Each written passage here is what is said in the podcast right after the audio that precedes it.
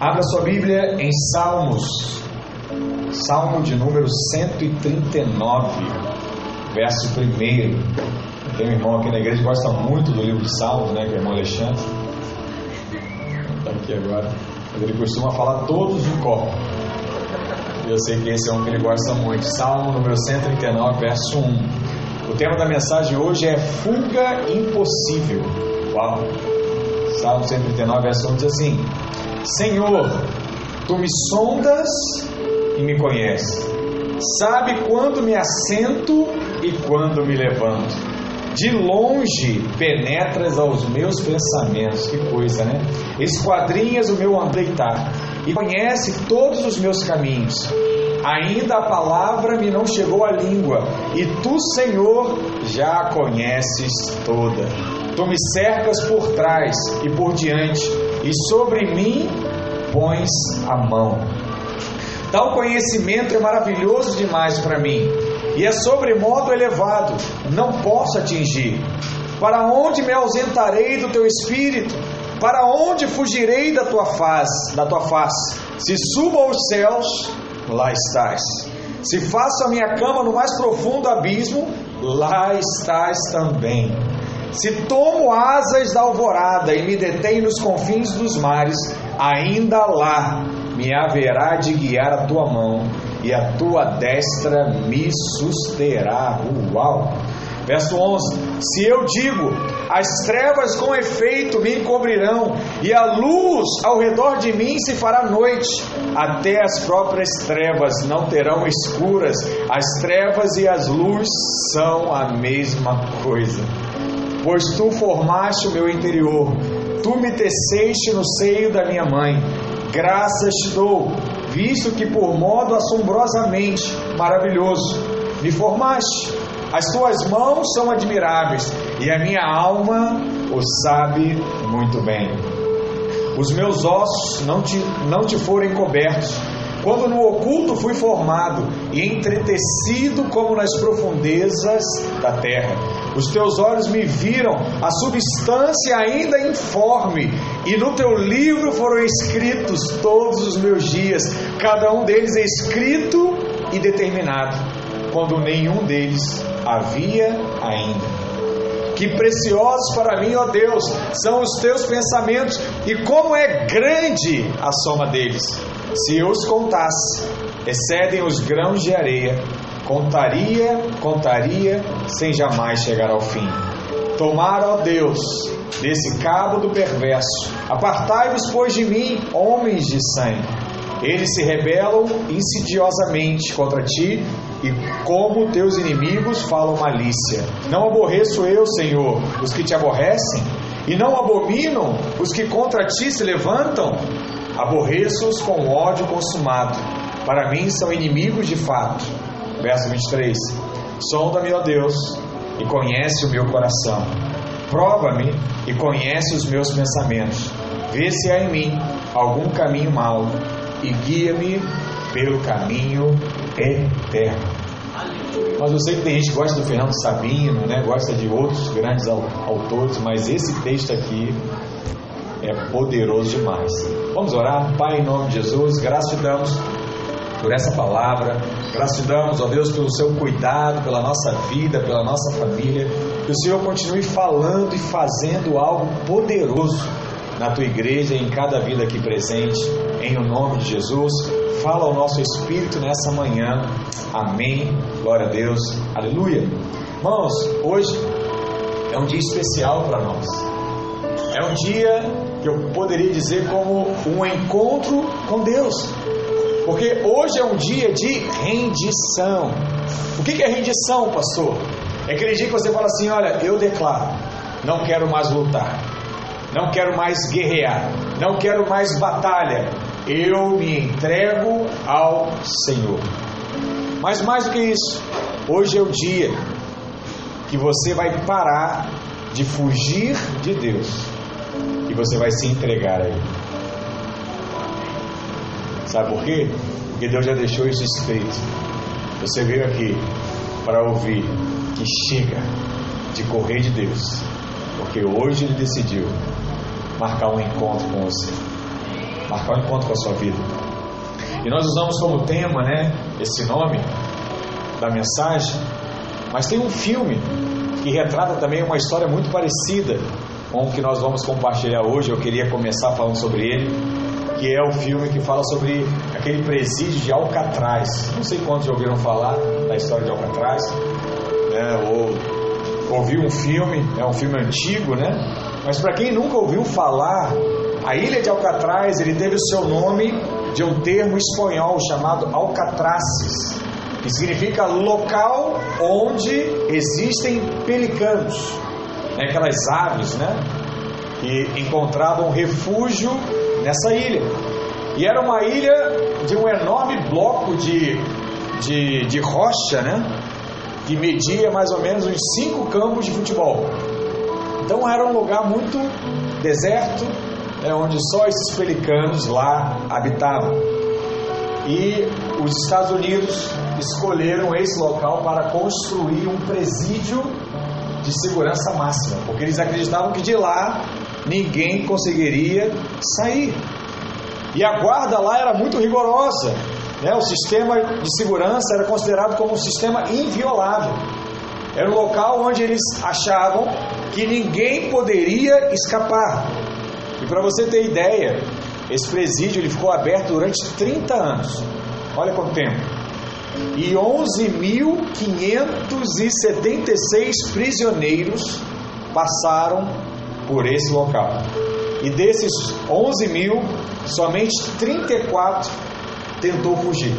Tentaram fugir, né? E várias tentativas diferentes. 23 foram capturados. Poucas horas depois, seis foram mortos ainda na ilha e cinco foram considerados desaparecidos. Né? Eles acreditam que morreram no mar de água muito gelada, né? um mar muito bravo naquela região. Então, para o americano, eles têm como um presídio onde ninguém jamais conseguiu fugir. Para você ter uma noção, lá era algo tão tão, tão grande, né, tão poderoso assim, a, o controle, o presídio, que as celas elas possuíam 6 metros quadrados, havia uma cama, uma pequena mesa e um vaso sanitário. Algo muito simples. Né? Não tinha acesso à televisão, rádio, não tinha, eles não tinham contato com nada. E se alguém tentasse fugir, eles colocavam na solitária lá, que era 24 horas do dia, sem luz, né, como, como castigo para aquele tempo. Mas essa ilha e esse presídio, ele ficou muito conhecido lá em 1939, quando começaram a escrever diversos livros, né? Mas principalmente quando lançaram um filme. O nome do filme era Alcatraz, Fuga Impossível. Não sei quantos assistiram esse filme, mas é um filme bem antigo. E Alcatraz tornou o nome de um local onde ninguém poderia escapar. E quem era o personagem principal desse filme? Um tal de homem chamado Al Capone. E nesse filme relata que Al Capone ele consegue fugir. E na história, né, Al Capone é um desses que tentou e até hoje o corpo dele não foi encontrado.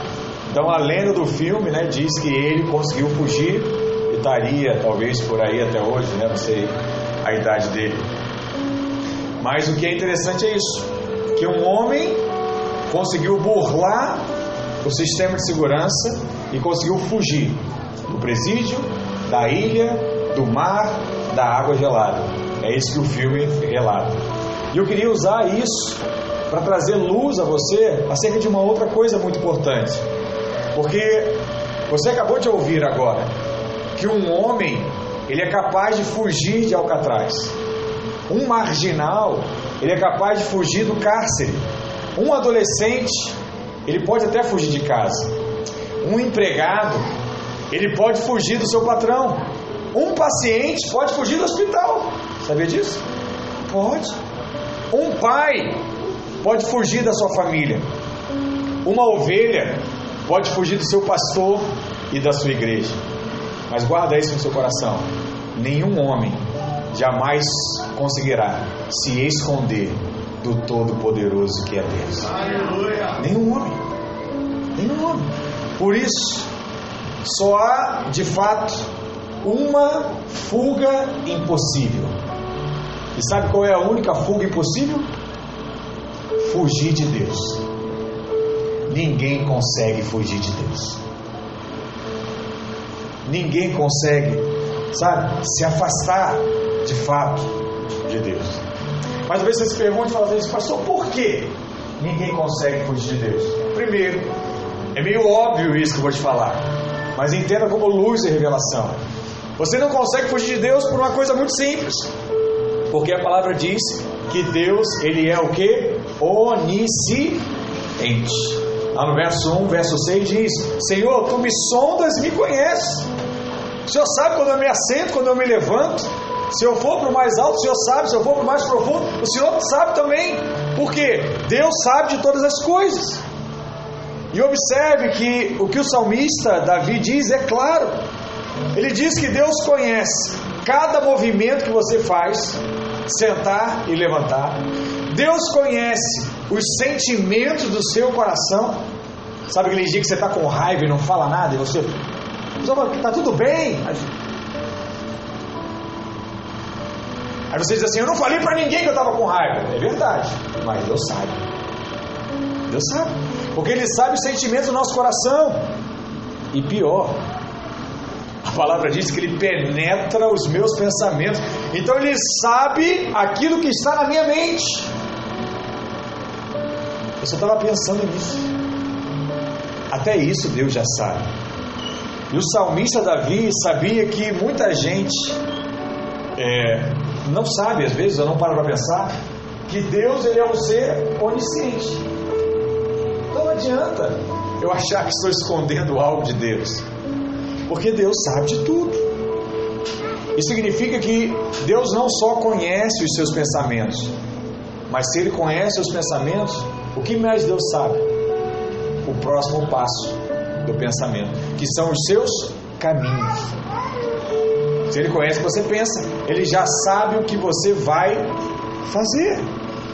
Ele sabe tudo, exatamente o que você faz, desde o momento em que você se levanta até o momento em que você vai se deitar, pegar no sono e dormir. Ouça algo nessa manhã, preste atenção nisso. Para o homem, a profecia é aquilo que ele deseja ver. Para Deus, a profecia é aquilo que ele já viu. Deus já viu aonde você vai chegar. Deus já viu o que vai acontecer no seu casamento. Deus já viu aquilo que está só no seu coração, no mais íntimo. Deus já viu e Deus já sabe.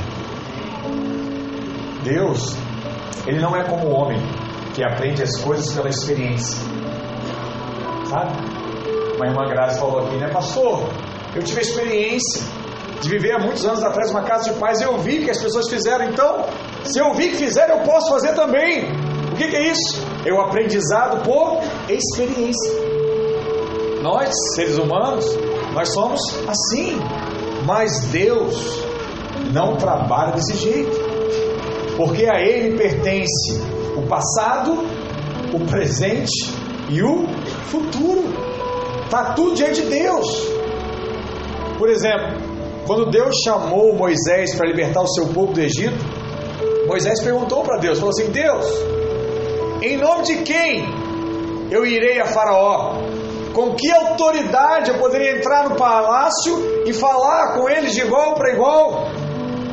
Quando me perguntarem, né, quem te enviou, o que eu vou responder àquele povo? Olha o que Deus falou para Moisés.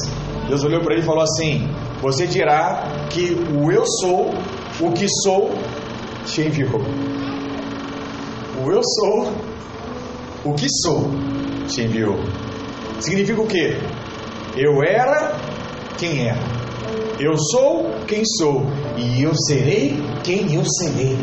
Diga para ele: esse é o seu Deus. É Ele que está te enviando aqui. É Ele que está te trazendo aqui. Porque o homem ele divide o tempo em três etapas: passado, presente e futuro.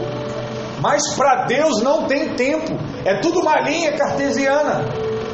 Não tem alteração. Porque Ele é um Deus eterno.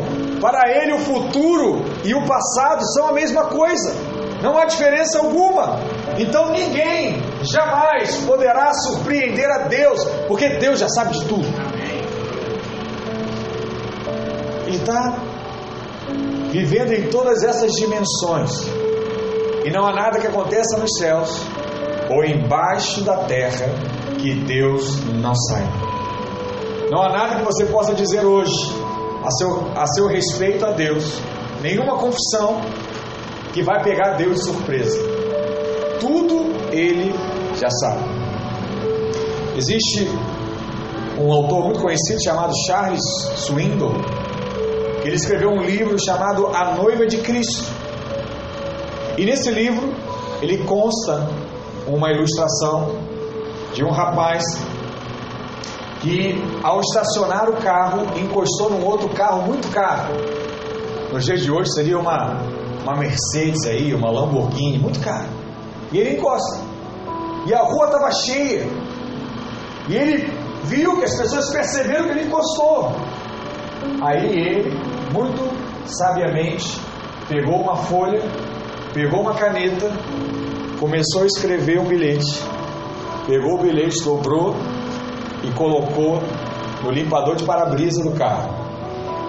E naquele bilhete estava escrito assim: Várias pessoas aqui pensam que eu estou deixando um bilhete que inclui o meu nome o e o meu endereço, mas eu não estou. Eu só estou fazendo isso aqui para que o pessoal ache que está no controle, mas eu sou esperto. Me safei. Né? Ninguém viu, ninguém, ó, muitos viram, mas acho que eu estou resolvendo o problema. Deixa eu te falar algo. Você pode enganar todo mundo. Você pode enganar até você mesmo. Mas lembre-se disso. Você jamais conseguirá enganar Deus. Jamais. Não é possível isso. Porque é muito simples. Deus sabe de todas as coisas. Inclusive os segredos do seu coração. Inclusive Ele sabe o que você está pensando agora. Ah, pastor, estou com tanto sono, vou tirar um cochilinho. Deus já sabe. Acusa não, aí já é um acusador. Talvez você esteja me ouvindo agora e você guarda no seu coração segredos que você nunca compartilhou com ninguém. Mas até esses segredos são conhecidos de Deus. Até eles Deus sabe. E as pessoas costumam dizer que coração de gente é terra que ninguém caminha. Não sei quem já ouviu esse ditado, né?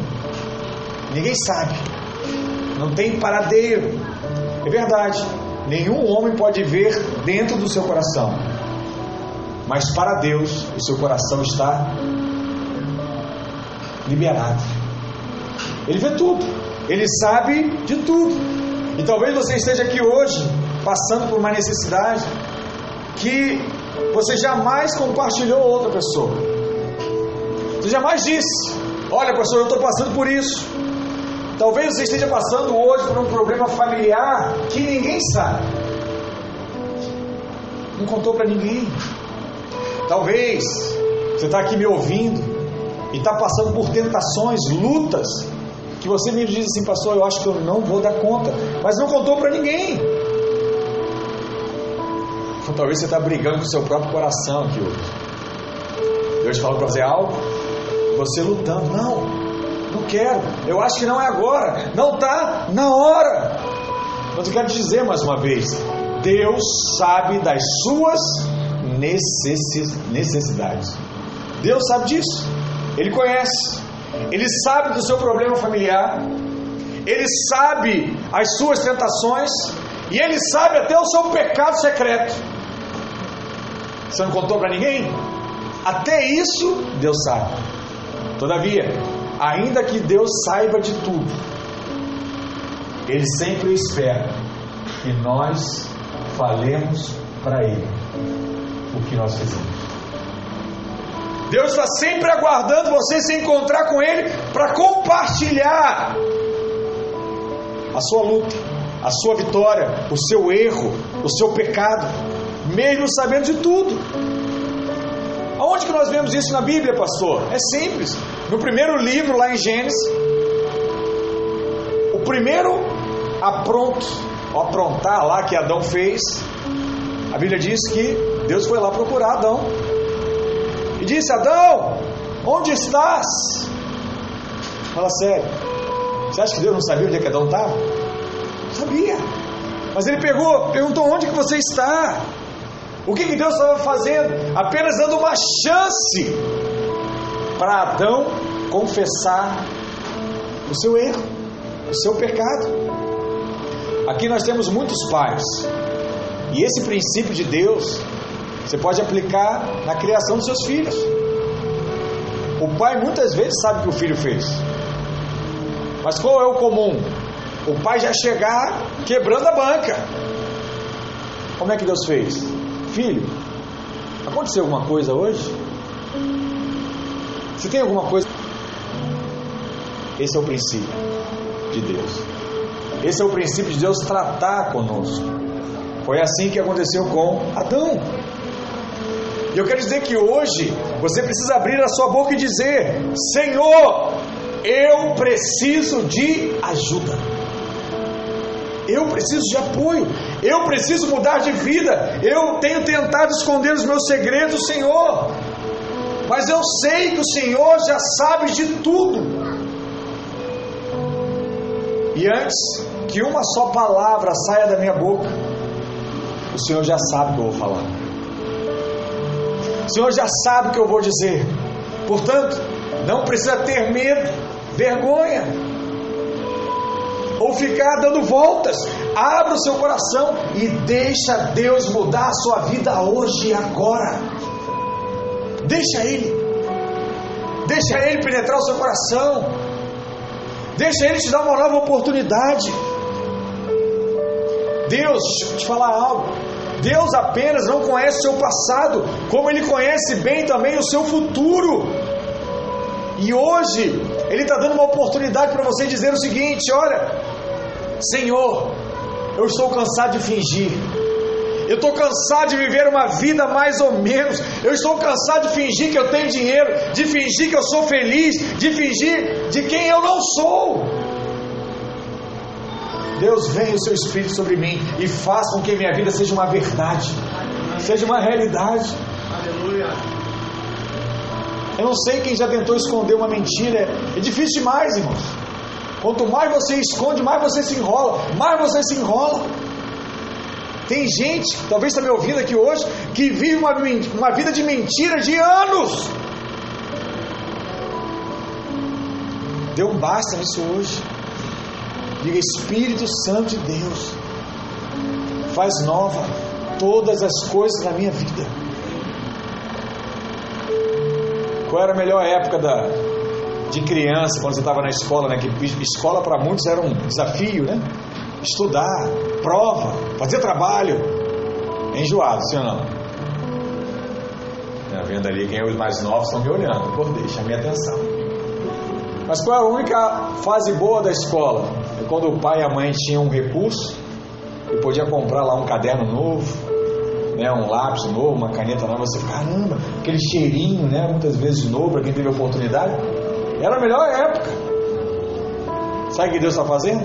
Está pegando um caderno em branco, cheirinho de novo, botando aí sobre a sua vida. Dizendo assim, filho, aqui está a caneta que não apaga. Vamos escrever uma nova história? Vamos fazer de novo? Mas eu não mereço, pai. Eu não mereço, Deus. Eu reprovei. É a terceira vez que eu reprovo. E minha mãe disse que se eu reprovasse, ela ia me dar lá pro. Não sei para onde. Para a pior escola da região.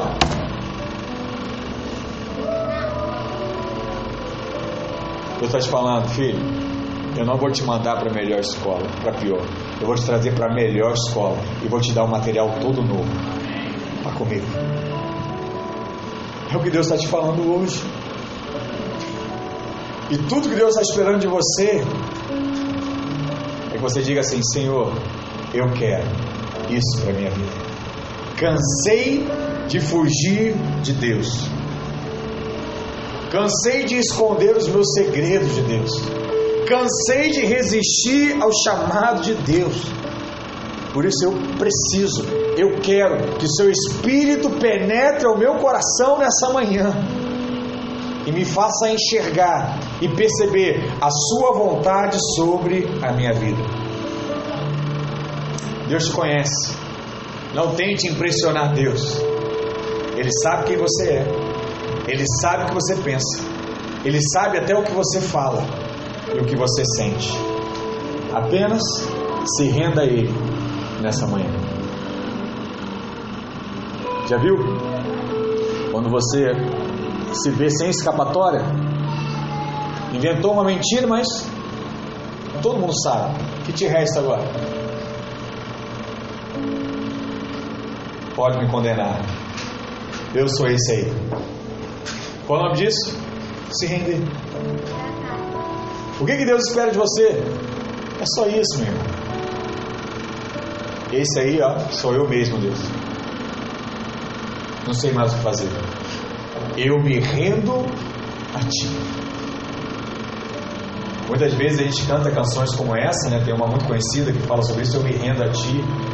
Pensando que assim, ó, eu me rendo é, é eu me entregar a Deus. É eu deixar Deus fazer o que Ele quer na minha vida. Não, se render a Deus e falar assim: olha, eu sou incapaz de resolver os meus problemas, eu sou incapaz de achar solução para a minha vida, eu sou incapaz de mudar a minha história. Eu me rendo a Ti. Me leva, me leva contigo, faz o que o Senhor quiser, porque eu sei que aquilo que o Senhor fará é muito melhor do que eu possa pensar em fazer. Esse de fato é o se render ao Senhor. Então já é um grande motivo. Deus é onisciente, Ele sabe de tudo. Então não adianta eu tentar fugir de Deus. Mas existe uma outra característica que te impede também de fugir.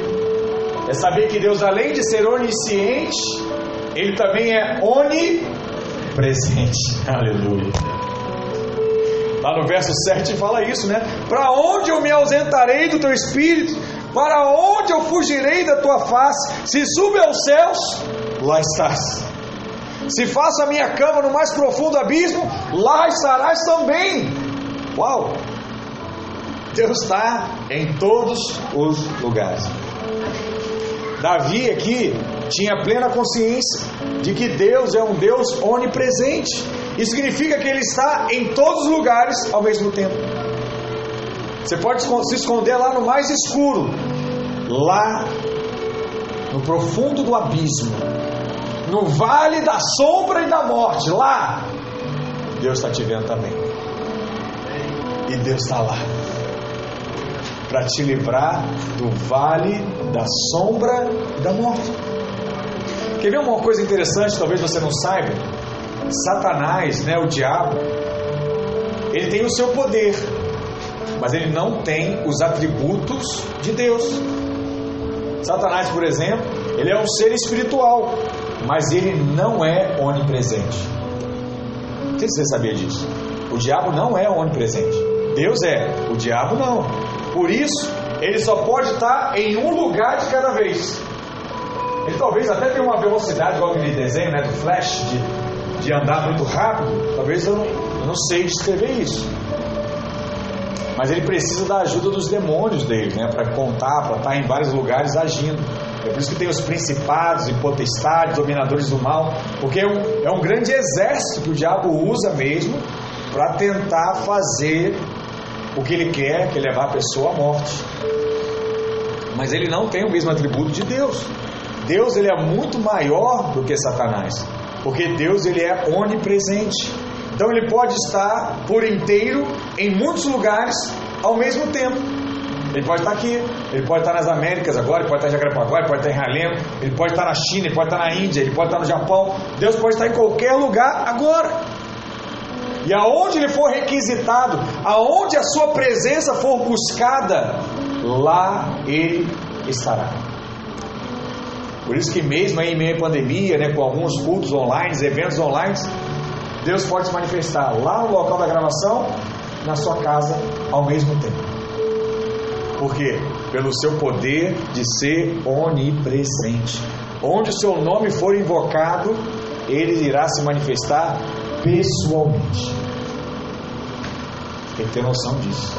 Se você clamar ao Pai, Ele vai se manifestar e Ele vai falar algo ao seu coração. Qualquer pessoa, aonde ela estiver, ela pode desfrutar daquilo que é mais precioso, que é a presença de Deus. E o que, que isso significa? O que, que isso importa de fato para a sua vida?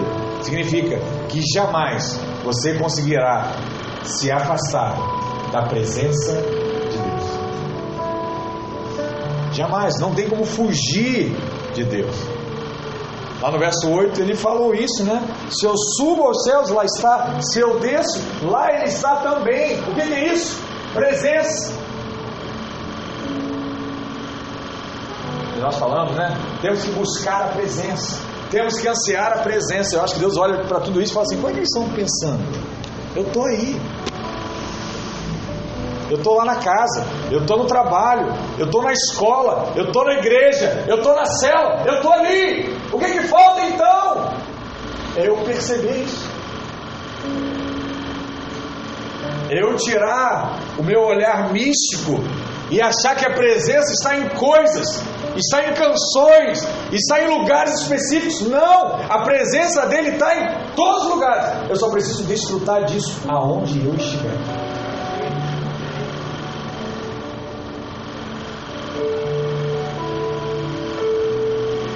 Oh Deus. Fala o nosso coração nessa manhã, em nome de Jesus. Você precisa perceber isso. Você pode sair daqui e habitar lá no Polo Norte. E não tem ninguém, só os ossos polares. Sabe quem vai falar com você? A presença de Deus. Deus vai estar lá contigo. Você pode montar uma barraca no meio da selva amazônica. Sabe o que você vai encontrar lá? Deus. A presença de Deus. Sabe por quê? Porque ninguém pode fugir da presença de Deus. Pode tampar os ouvidos, você pode fechar os seus olhos, você pode correr, mas para onde você for, Deus estará. Por isso que é difícil demais botar lei na graça. Não dá, não consigo mais. E como é que eu explico os salmos? Estou lá no alto, ele está. Se eu fujo para o abismo, ele está também. Se eu ando pelo vale da sombra da morte, ele está também. Como explicar um negócio desse? Deus ele é inexplicável, porque Ele te ama tanto que Ele é capaz de fazer isso. Ainda que você apronte, ainda que você venha fugir dele, Ele vai atrás de você. Ele quer você. Ele marcou um encontro com você. Ele se alegra em ver você.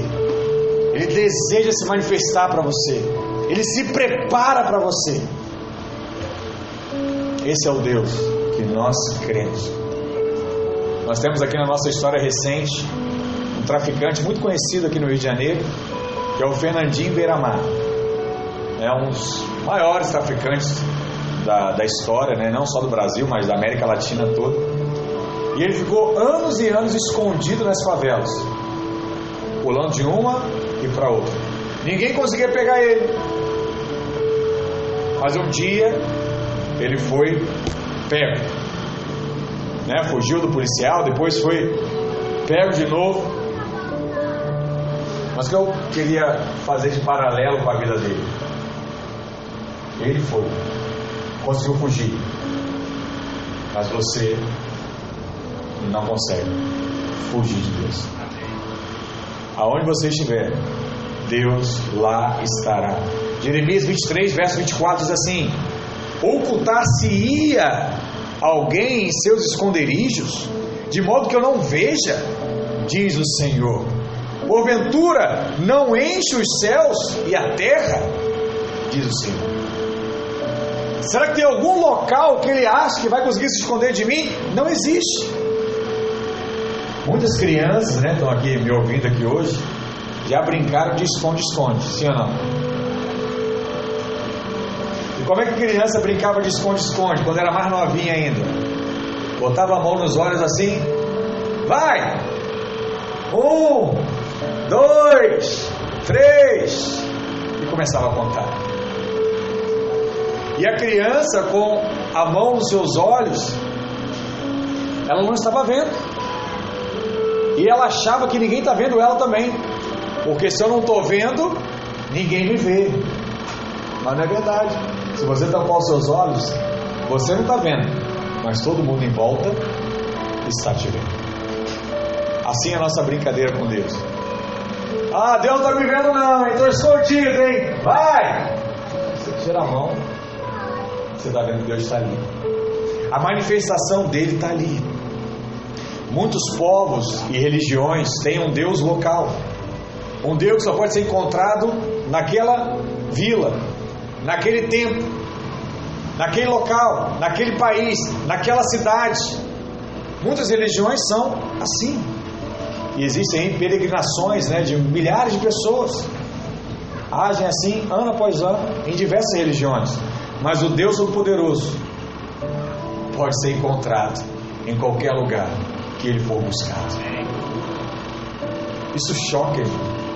Isso choca a religiosidade. Isso choca. Aonde for, aonde você estiver, você pode encontrar Deus lá.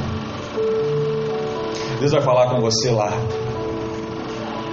Uma mulher samaritana, no seu diálogo com Jesus, ela perguntou: Onde Deus pode ser cultuado? Qual foi a resposta de Jesus para ela? Quem lembra aqui? Ele falou assim: Olha, Deus é espírito, e importa que os seus adoradores, que quem queira cultuar a Ele, o adore em Meca, em Aparecida, em Goiânia, em Orlando, em Paris, não. Ele diz assim: importa que o adorem em espírito e em verdade. Ela perguntou o lugar, o lugar, e ele respondeu a forma. E está dizendo para ela, filha, em qualquer lugar quer fazer agora, faz aqui. É só fazer em espírito e em verdade. Espírito, porque é a sua realidade ser triuno, é o seu espírito. E verdade é dizer assim: é o que você quer mesmo? Se você quiser de fato encontrar Deus, você pode fazer agora. Em espírito, se você nasceu de novo, e em verdade. Eu estou falando, eu quero. Porque Deus não está mais preso ao tempo e nem ao espaço. Deus está em todos os lugares. Hebreus 4,13 diz: E não há criatura que não seja manifesta na Sua presença. Pelo contrário, todas as coisas são descobertas e patentes aos olhos daquele a quem temos de prestar contas. Tudo está claro, tudo está escrito, está tudo registrado. Só uma coisa não está registrada lá. Sabe o que? Quem sabe o que não está registrado diante de Deus hoje? Vou te contar aqui baixinho, segredo nosso, hein? Só não está registrado lá os seus pecados. Porque esse ele apagou. Ele tem aquela canetinha que ele apaga. E aí pula de página. Fala sério, nosso Deus é muito poderoso. Aí vai pegar o religioso de novo agora. Como assim, pastor? É, não sei explicar, tem que perguntar para ele naquele grande dia. Salmo 66, verso 7 diz: Seus olhos vigiam as nações da terra. Nós falamos aqui, né? O seu coração, ele está sendo visto pelos olhos do Senhor. É como se a nossa vida entrasse naquela máquina de raio-x e o médico consegue olhar os seus ossos. Nós estamos diante do raio-x de Deus e ele vê tudo o que está no nosso coração e na nossa mente. E a Bíblia relata que alguns homens tentaram fugir de Deus. Né, eu vou falar aqui algum deles, alguns deles, né? Adão, por exemplo, Deus perguntou, nós falamos aqui, né? Deus falou assim: Onde estás, Adão? Cadê você? O que, que Adão fez? Se disfarçou em meio às folhas, ficou escondidinho. Estou aqui, estou aqui, Deus, tudo bem? Estava lá, né? você sabe da história, aprontou, se escondeu. É outra coisa fácil para quem é pai e mãe, né? Quando é que eu sei que meu filho aprontou? É só ver. Se escondeu? Aprontou. Então lá em casa, por exemplo, quando eu chego, meus filhos vêm. Pai, pai, pai, pai. O dia que eu chego e não tem pai, pai, pai, já sei. Alguma coisa aconteceu. Então você não precisa ser Deus, sabe todas as coisas, né? Já acontece. Tenho certeza que em toda casa é assim. Porque esse princípio de Adão está em nós, nós somos, viemos da natureza né, de, de Adão. Outro que se escondeu de Deus foi quem? Foi Caim. Caim se escondeu depois de ter matado quem? Seu irmão Abel. Bom, matou, se escondeu. Acã, né, até pouco tempo atrás passou aí também na novela da Record, né? Ele roubou uma capa babilônica, levou para casa, se escondeu tudo debaixo da tenda. Mas Deus já sabia, começou a lançar sorte. Aí a tenda de lá sai, a tenda de cá sai, a tenda de lá sai, só sobrou a tenda de Acã. Acã, o que está aí? Ah, eu peguei. Acho que eu peguei uma capa. Não lembro, deixa eu peguei, está aqui a capa. Já era. Aquele tempo era o tempo do juízo, né? Já era. Outro que se escondeu de Deus, tem até ele aqui, ó. Jonas se escondeu de Deus. Deus mandou ele para Nínive e ele falou: Não, eu quero ir para Tarso. Foi para Tarso. Aí quando ele foi lá, o grande peixe, né? Up, vem cá, rapaz, está indo para onde? E a Jonas estava indo para um lado, aí Deus pegou lá, qual pastor Eduardo, está indo para onde? Ó? Vem para cá, filho. Para cá que você vai. Aí está lá ele, caminhando, né? E um exemplo agora do Novo Testamento foi Ananias e Safira. Combinaram dar uma oferta para Deus e para os homens falou: estou dando uma oferta tal. Mas no escondido era um valor bem menor. Se esconderam. Ele até diz, né? O final deles foram, foram fulminados, né? Diante do apóstolo Pedro. A primeiro, no início da igreja. Entenda algo, irmãos, de uma vez por todas nessa manhã. Você não pode fugir da presença de Deus. Amém? Pode ser que ninguém esteja vendo você, mas Deus vê em nome de Jesus. Então eu não consigo me esconder de Deus, porque Ele é onisciente. E eu não consigo me esconder de Deus, porque Ele é oni. Está faltando o quê? Onipotente. Eu não me escondo de Deus também, porque Ele é onipotente. Salmo 13, 139, verso 13 diz: Pois tu formaste o meu interior, tu me teceste no seio da minha mãe. Graças te dou, visto que por modo assombrosamente maravilhoso me formaste. Até hoje o homem quer descobrir como é que uma criança é formada. Ele sabe a natureza humana, mas cadê? Quer descobrir a origem do homem, não consegue, por quê? Foi um milagre, uma forma onipotente, né? Deus, Ele é aquele que formou os seus ossos na barriga da sua mãe. Ele é o Deus que te dá vida, que tem um registro, na verdade, de cada dia da nossa existência. Deus, Ele pode todas as coisas. Diga assim: Deus pode todas as coisas. Agora fala com verdade. Deus pode todas as coisas. Agora com espírito e verdade. Vamos Deus pode todas as coisas. Aleluia. Aleluia. Para de ficar pedindo coisa pequena, rapaz. Deus pode todas as coisas. Todas as coisas. Salmista Davi ele afirma no verso 14: As tuas obras são maravilhosas e a minha alma o sabe muito bem. Por que, que a alma não é espírito? Porque é a alma que vai desfrutar das coisas boas que Deus vai gerar na sua vida. É sua mente que vai ficar tranquila, é seu coração que vai se encher de alegria quando você puder abençoar alguém, sabe? É sua vontade de fazer, a vontade de Deus, tudo isso que, que brilha dentro de você, que enche a sua alma de alegria. Por isso que ele diz: a alma sabe muito bem. Ei, é impossível fugir de Deus, porque foi Ele que criou você. Aqui nós temos alguns programadores, né? E Estava lembrando aqui agora, Lucas aqui, o filho da casa, procurou, né? Falou, pastor, quero te dar uma benção aqui. Fui efetivado. Ela, como estagiária, foi efetivada. Acreditou, espírito e verdade, falei. É complicado, né? Porque efetivou num dia, no outro dia já promoveram ele para chefe. E a benção não é meia bomba, não, né? Não é assim, ah, um negocinho de leve. Não, é, é completo, irmãos. É completo. Mas um programador, né, quando ele cria um jogo, ele cria um, um programa, né? Tem lá um setup, lá tem tudo definido, ó, vai fazer isso, vai acontecer tal coisa depois e tal coisa depois. Deus criou o homem, está tudo definido, ele já sabe.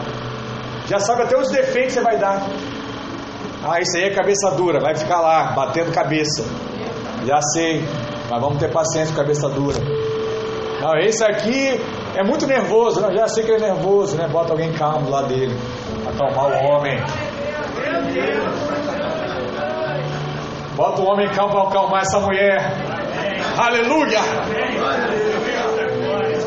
Deus já sabe. A pastora Rê falou ontem. É, a pastora Rê falou ontem. Eu vou falar aqui, não é para ficar depois falando, fala para os homens também. Aqui, agora eu vou usar o mesmo argumento. Fico tentando equilibrar o negócio. Já não gosto mais de equilíbrio, fico tentando equilibrar esse negócio. Ontem eu tive uma revelação do alto. Mas Deus, Deus sabe de todas as coisas, irmãos.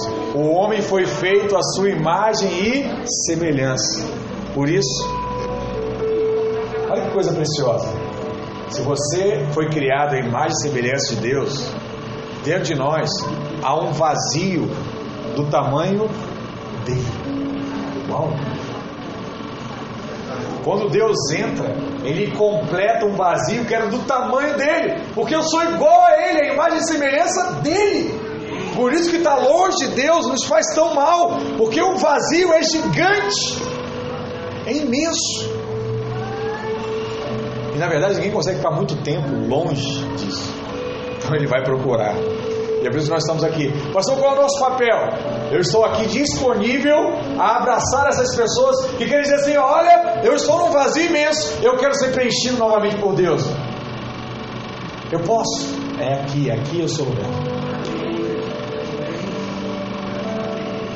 Ah, eu achei que eu ia entrar aqui, o senhor ia falar, eu sei que você fez ontem, eu sei que você fez anteontem, você tem que parar com essa vida, rapaz, muda, transforma, você está pensando o quê? Aí ele entra aqui e fala assim: Não, filho, você tem um vazio, é para isso mesmo. Vem cá, que ele vai encher você. Estou deixando a opção de gente em crise hoje. Mas esse é o meu papel. Você precisa crer em Deus. Você precisa crer que Deus vai fazer algo com você. Não importa como você entrou, não importa o seu jeito, não importa a sua cabeça dura, Deus te ama desse jeito. E Ele vai botar alguém para amaciar essa cabeça, para você compreender tudo aquilo que é necessário, que Ele quer te dar e que Ele quer fazer na sua vida nesses dias, em nome de Jesus. Sabe por quê? Porque Deus não te criou para você viver distante dEle.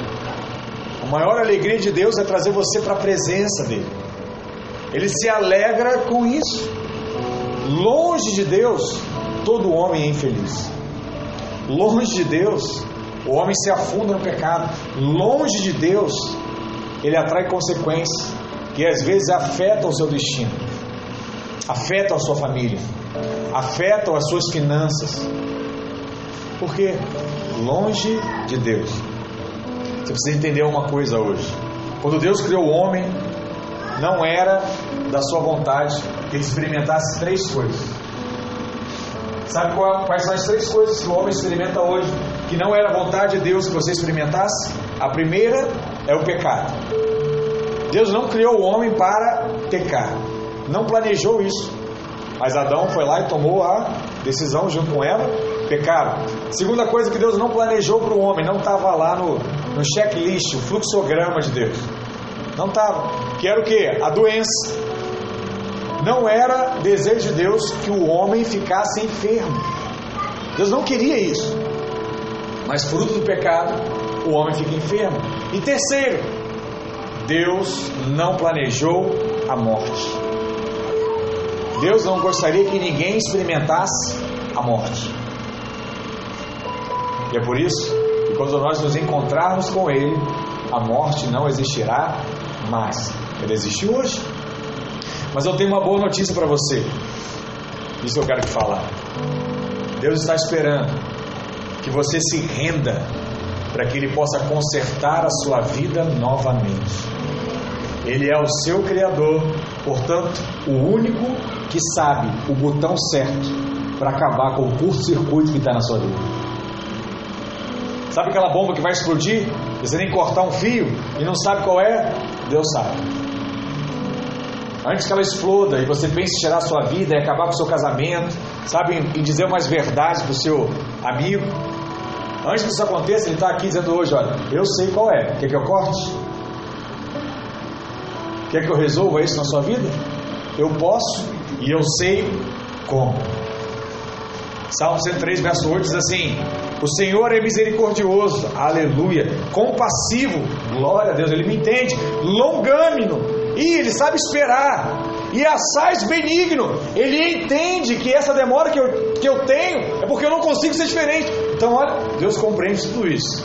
Olha que salmo delicioso você lê aí para te trazer paz no coração. Verso 9: não repreende perpetuamente. Sabe o que significa isso?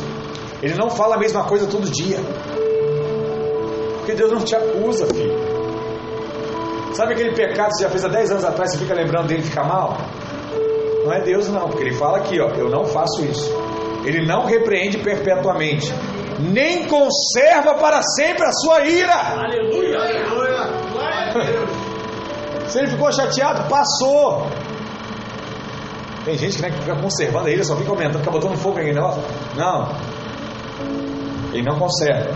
Verso 10. Não tem como você ler esse negócio aí e não continuar sem entender. Olha o 10. Não nos trata segundo os nossos pecados.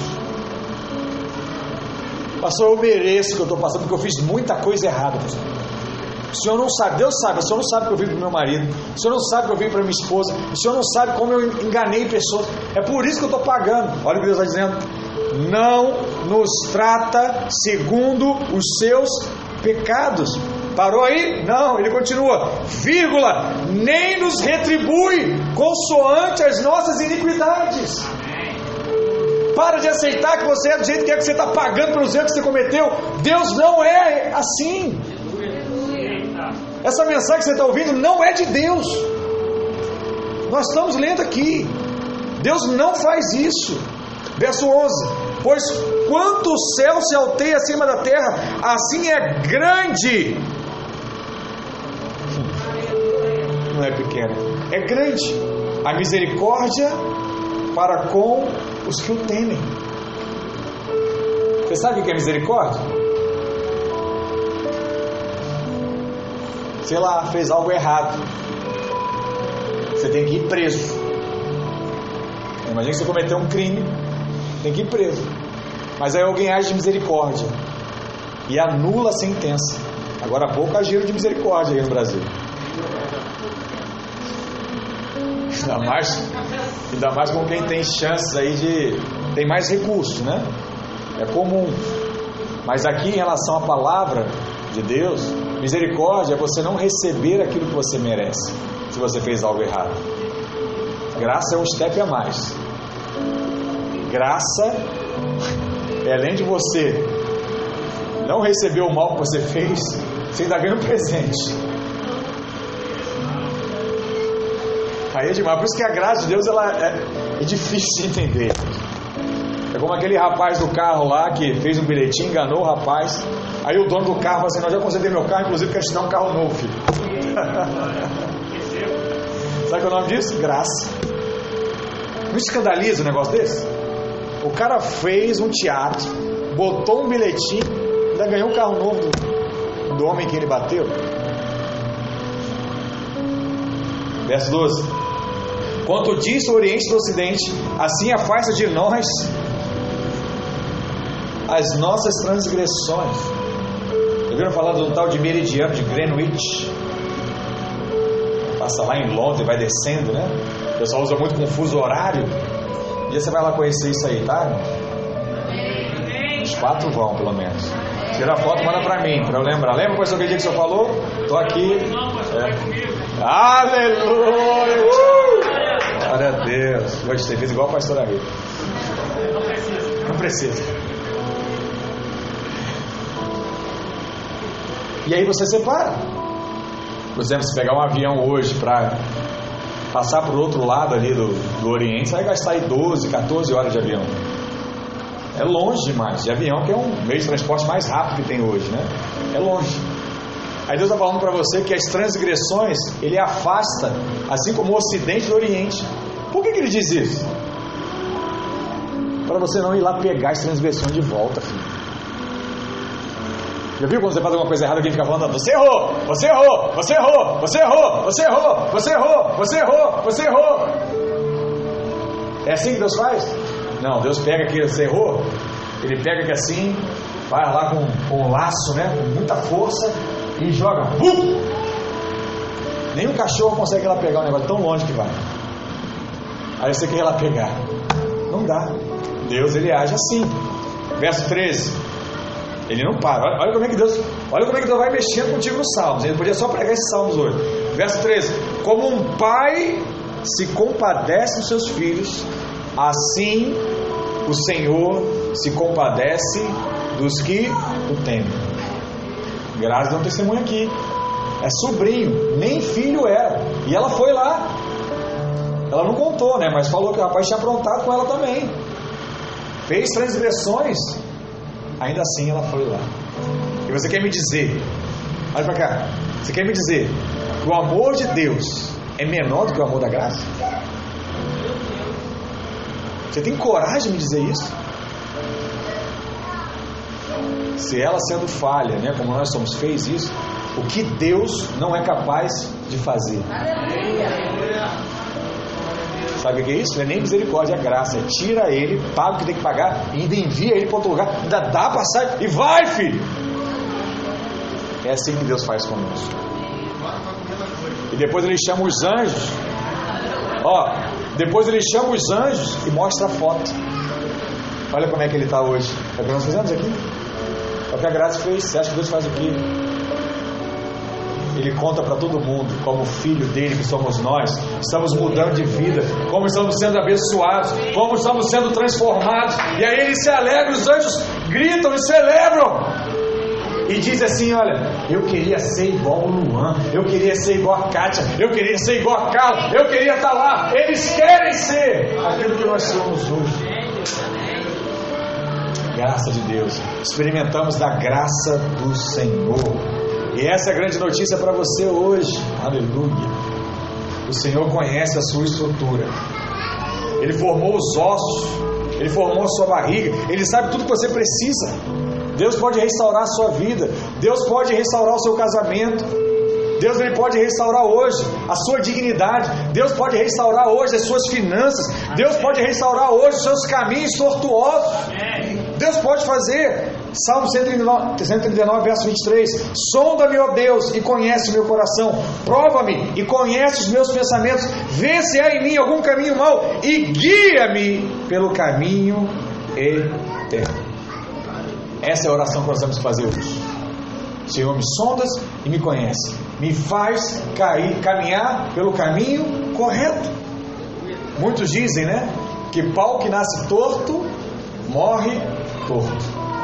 Mas se ele conhecer o carpinteiro de Nazaré, esse pau pode ser endireitado. E é isso que Deus vai fazer hoje na sua vida. Fica de pé nessa hora em nome de Jesus. Vamos orar debaixo dessa fé, crendo no milagre de Deus, em nome de Jesus. Em nome de Jesus, amém? Aonde você está, feche seus olhos. Se tem alguém dormindo do seu lado, acorda ele. Deixa Deus falar com você. Lembre de uma coisa: Deus está em todos os lugares. E Ele está aqui agora. Chegou o dia de você não resistir mais a esse Deus. Não fuja mais dele. Fala para ele, Senhor, fala comigo hoje. Mexe no meu coração. Aí você está, fecha os olhos. Vamos cantar esse louvor e deixa Deus falar ao seu coração nessa manhã em nome de Jesus.